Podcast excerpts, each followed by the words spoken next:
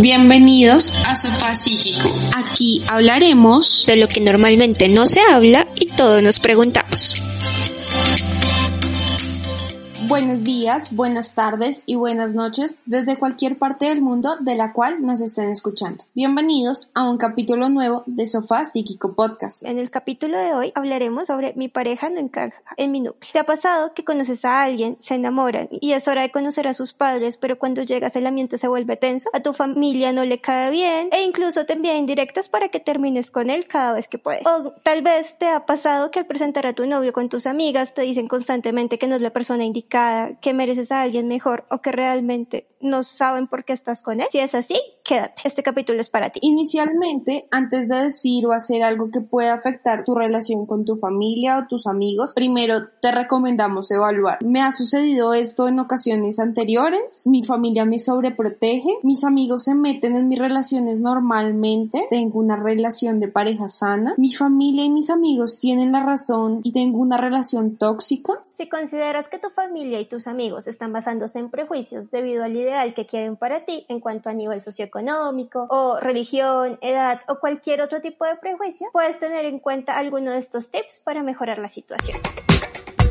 Primero, debes aceptar la situación. Muchas veces querer obligar a tu familia o tus amigos o a tu pareja que se lleven bien incondicionalmente puede empeorar todo. Así que mantén la calma. El tiempo muchas veces hace que la percepción de las otras personas hacia tu pareja cambie. Recuerda que también en estos casos a veces si no se llevan una primera impresión quizás puedan tener un segundo chance. A veces uno se lleva malas impresiones de las personas apenas las conoce. Un estudio de la revista Psychology Today afirma que dos tercios de las parejas tienen problemas con las familias iniciando una relación. Esto se debe a prejuicios o celos, así que no te preocupes. Como dijimos anteriormente, esto puede cambiar. Totalmente de acuerdo.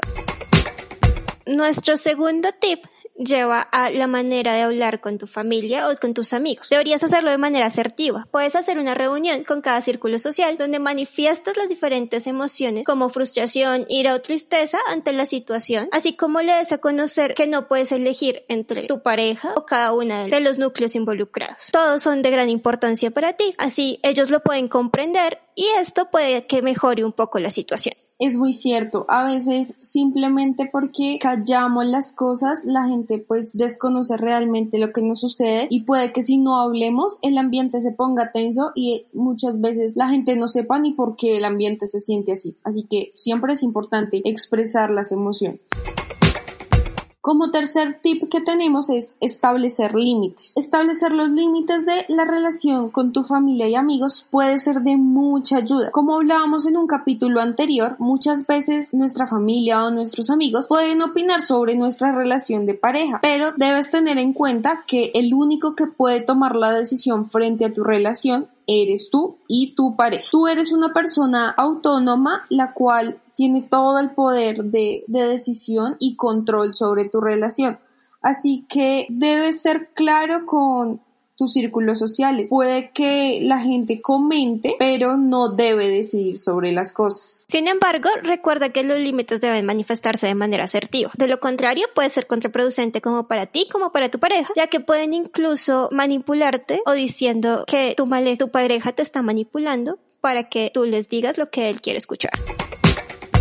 Cuando hablamos del cuarto tip, hablamos de establecer algunos momentos diferentes para encontrarse. No siempre debes estar en todos los entornos familiares o con amigos con tu pareja. Algunas veces tener una cita con tus amigos, salir a tomar algo o simplemente tener una reunión familiar solo también está bien. Tener a tu familia, a tu pareja y a tus amigos todo el tiempo también puede ser incómodo para todos. Sin embargo, pues esto no debes hacerlo todo el tiempo. También debes establecer límites en donde haya situaciones en donde tu familia y tu pareja estén juntos, como un cumpleaños, por ejemplo, y hacer un balance para que esto no sea perjudicial a largo plazo. Precisamente esto lo hablábamos en el capítulo anterior, en donde decíamos que las cargas en cuanto a cuánto tiempo de calidad compartes con todos tus círculos sociales es importante. Así que no te precipites, siempre hay tiempo para todo y para todos.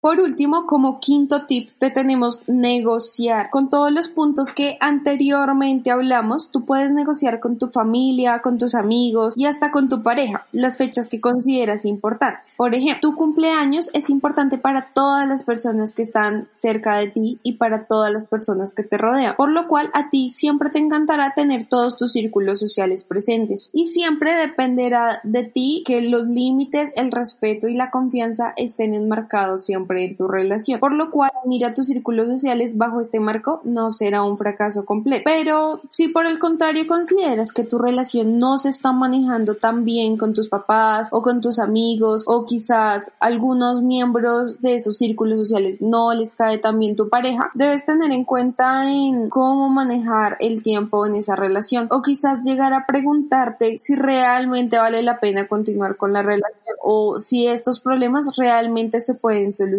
en algunos casos debes tener en cuenta que a veces no es que tu familia te hable mal de tu pareja o tus amigos te hablen mal de tu pareja, sino que ocurra en caso inverso, que tu pareja te hable mal de tus círculos sociales. Y ahí es cuando en un capítulo más adelante eh, vamos a hablar sobre este tema, las relaciones comienzan a ponerse un poco disfuncionales o realmente como las conocemos todos se vuelven un poco tóxicas. Sabemos que no es una decisión fácil de tomar, que posiblemente tú quieras y ames mucho a esa persona, pero si realmente sientes que tu relación no te está brindando el bienestar y la felicidad que debería darte, sí deberías con considera realmente la opción de terminar con esta relación. En este momento deberías aceptar que en ocasiones, por más de que queramos a alguien, esa persona puede ocasionarnos mucho daño y a veces lo mejor y lo más sano sería finalizar la relación. También debes recordar que una relación está basada en confianza y en un bienestar mutuo. Entonces, si esta persona no te lo genera y aparte de todo no te hace crecer como persona, creo que lo más sano sería finalizarla. Totalmente de acuerdo. Creo que con este apartado gran apunte que Lady nos hace, eh, cerramos nuestro capítulo. Mil gracias a todos por escucharnos.